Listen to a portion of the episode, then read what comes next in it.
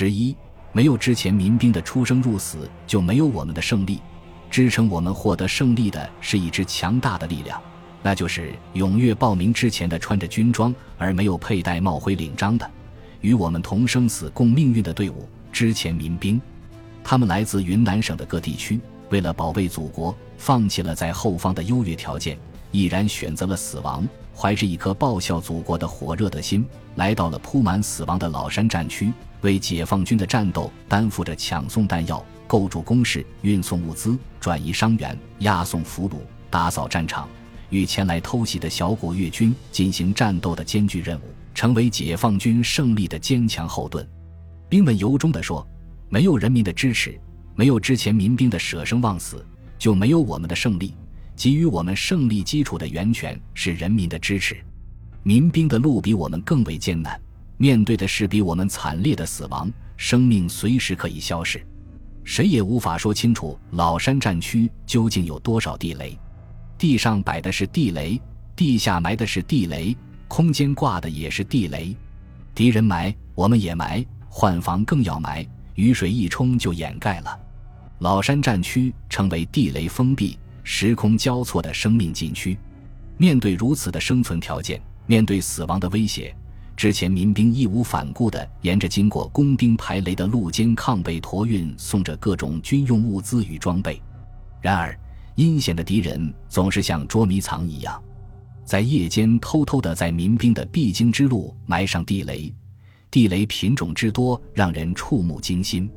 有条军工路全是泥浆。敌人埋地里根本不用伪装，直接把地雷按到泥浆里面就行。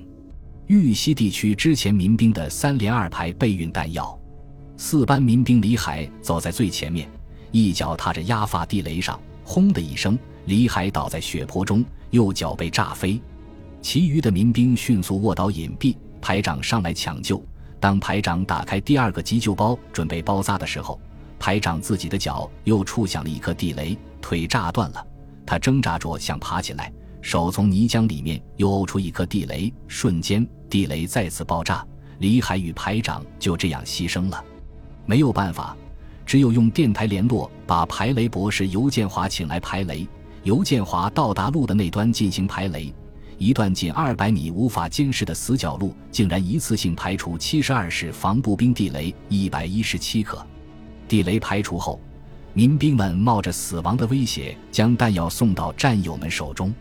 七连三排六班班长在哨位前十三米处触响三颗雷，民兵前去收尸，不幸踏响四颗地雷，牺牲二人。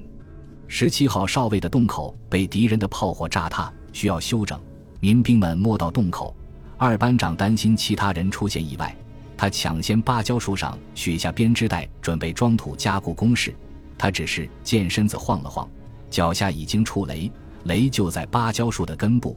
他听见了爆炸声，眼瞅着自己的双腿断了，两只脚带着鞋子飞了起来。他没有看见自己的血，他被冲击波冲了起来，想站着已经是不可能的了。两个支撑身体的腿已经不在了，身不由己的重重倒了下去。倒下的身子又压发了一颗地雷，那硝烟是从身体下面升起来的，半个身子炸没有了。他只是惨叫了一声。还有一条公路，走了多少人？车子不知道压过多少。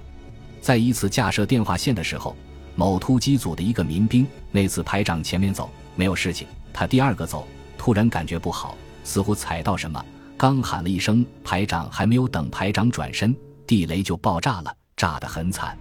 在架线的时候，两个民兵一个踩着另一个肩膀上架设电话线。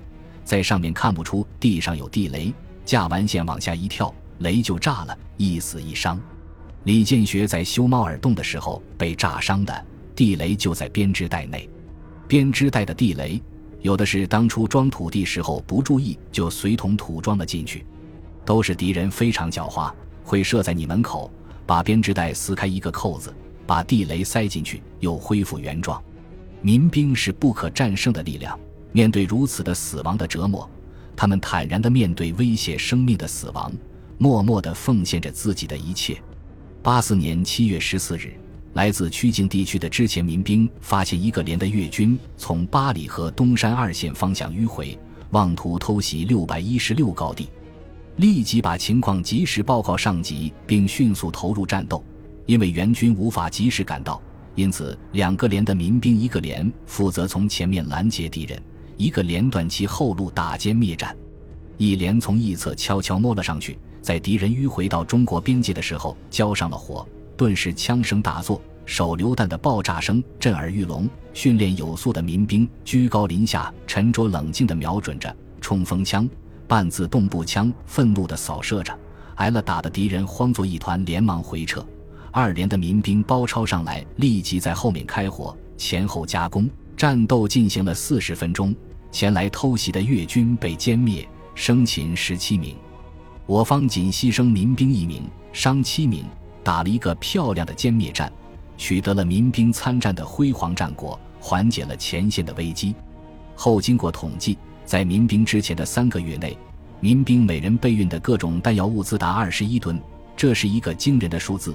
尤其是他们穿行在布满地雷、特工偷袭、炮火袭击的空间里，由二线艰难地向一线跋涉，付出的是比解放军多几十倍的汗水与鲜血。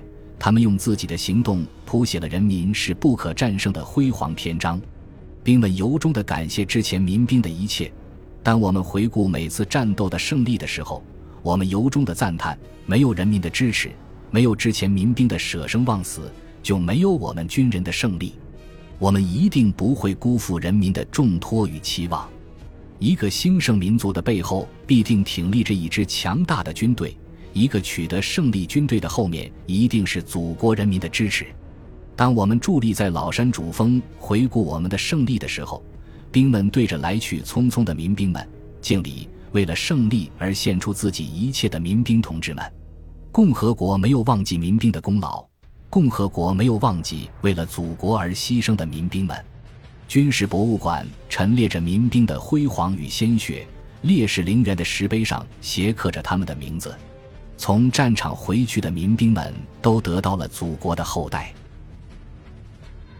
本集播放完毕，感谢您的收听，喜欢请订阅加关注。主页有更多精彩内容。